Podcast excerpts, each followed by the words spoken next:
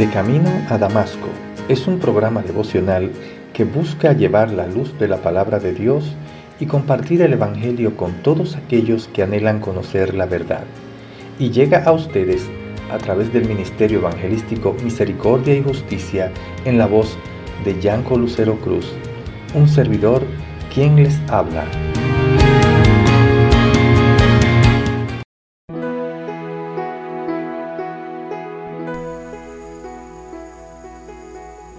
Aquí, un intérprete de la ley se levantó y dijo para probarle, Maestro, ¿haciendo qué cosa heredaré la vida eterna?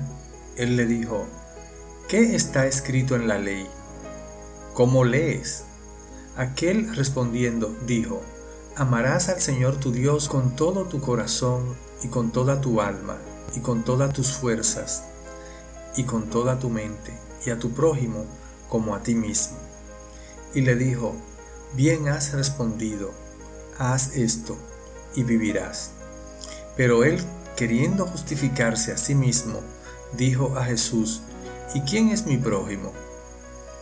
Lucas 10, versículos 25 al 29.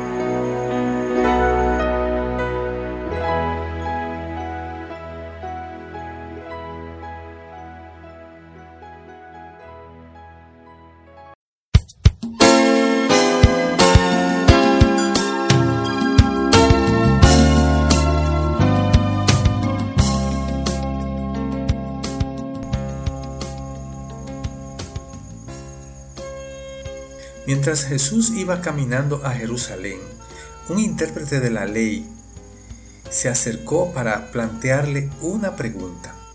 Su intención no era aprender de Jesús, sino tentarlo para que dijera algo errado. El hombre le preguntó, Maestro, ¿haciendo qué cosa heredaré la vida eterna? Casi seguro que Jesús sorprendió a este erudito al responderle con dos preguntas a la vez. ¿Qué está escrito en la ley y cómo lees? Según Jesús, la ley mosaica escrita en el Antiguo Testamento era la fuente autorizada y decisiva para dar la respuesta adecuada. El escriba, cuyo nombre no conocemos, dejó bien sentado que conocía las escrituras. Respondió según lo que dice Deuteronomio 6.5 y Levítico 19.18, agregando solo una frase última, y con toda tu mente. Debemos amar a Dios de todo corazón, con toda nuestra capacidad y amar a los prójimos, en calidad y en cantidad, como nos amamos a nosotros mismos. Jesús aprobó la respuesta del escriba y lo encomió.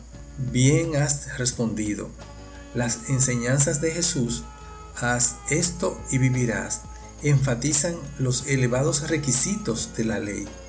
La obediencia perfecta a la ley produciría vida eterna. Sin embargo, el problema era que el experto no había amado a Dios hasta ese punto tan elevado, ni siquiera había amado a los demás como se amaba a él mismo. Sin duda, el experto vio que el Señor había girado por completo la situación y en lugar de él probar a Jesús, ahora Jesús lo estaba probando a él.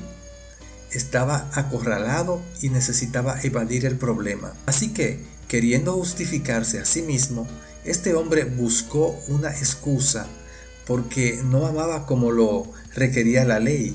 Por eso inventó la pregunta, ¿y quién es mi prójimo? Si la respuesta de Jesús limitaba la definición de prójimo, entonces habría equivado su responsabilidad, ya que conocía personas que no consideraba ni jamás consideraría como prójimo. Por ejemplo, los samaritanos que entraban en ese grupo de personas. Ahora, la pregunta es, ¿amamos nosotros a nuestro prójimo con alguna reserva? ¿Es la calidad de nuestro amor para unos y no para otros? ¿Amamos a Dios con todas nuestras fuerzas, con todo nuestro corazón?